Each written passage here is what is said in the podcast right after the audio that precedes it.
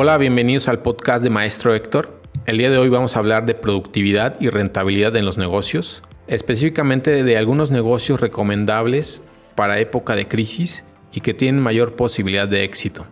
Durante una crisis económica normalmente tenemos temor de invertir nuestro dinero y arriesgar en negocios que puedan fracasar en el corto o mediano plazo.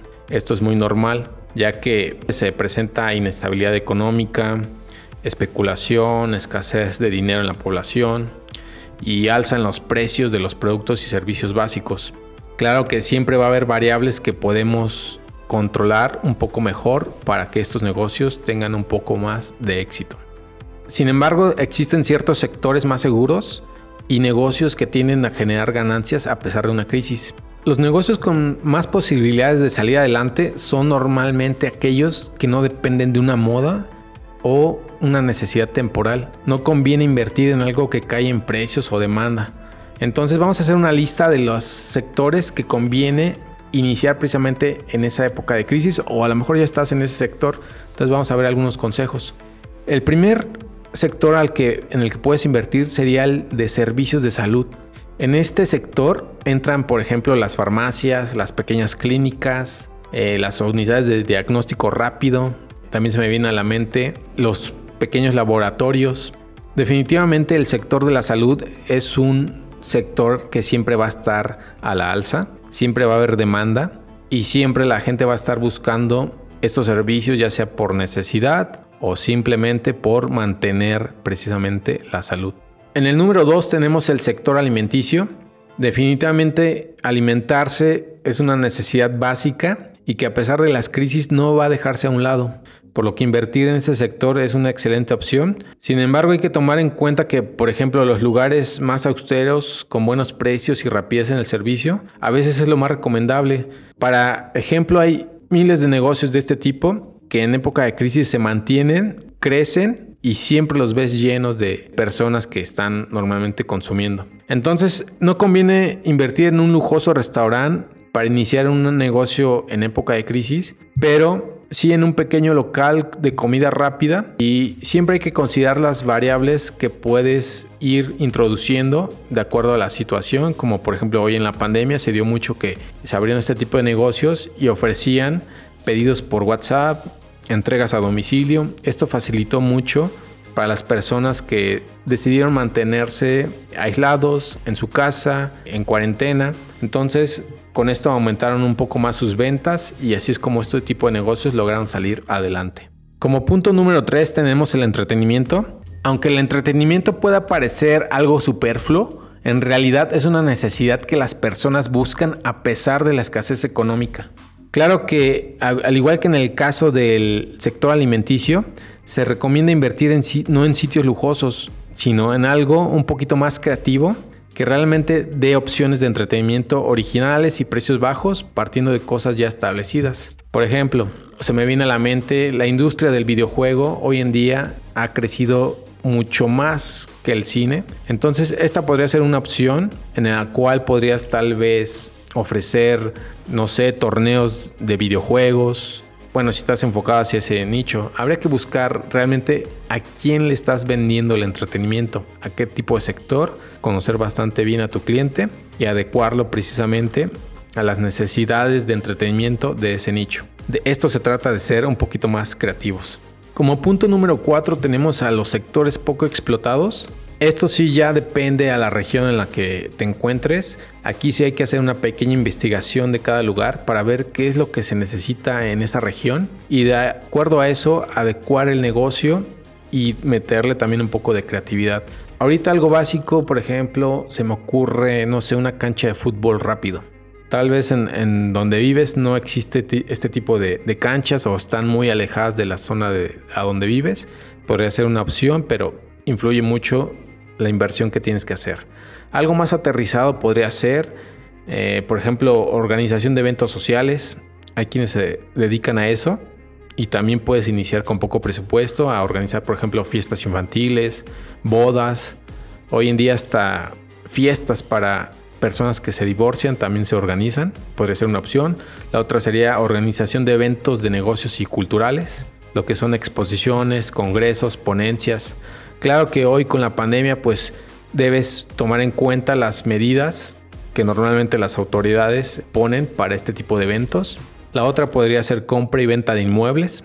Ese es un sector que también puedes incursionar con poco dinero. Puedes iniciar vendiendo inmuebles, rentando, hacer una precisamente un catálogo de propiedades. También hay que tomar ahí en cuenta que hoy en día hay lugares donde ya tienes que estar certificado hasta para hacer este tipo de actividades.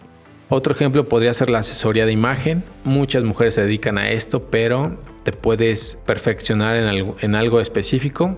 No sé, hay quien se dedica a uñas, hay quien se dedica a peinados, hay quien se dedica a maquillaje. A eso podrías adicionarle algo un poquito más preparado, como podría ser ya una asesoría de imagen completa. Otro ejemplo podría ser diseño de páginas web. También hoy en día han crecido muchísimo este sector, lo que son marketing digital, servicios para pequeños negocios.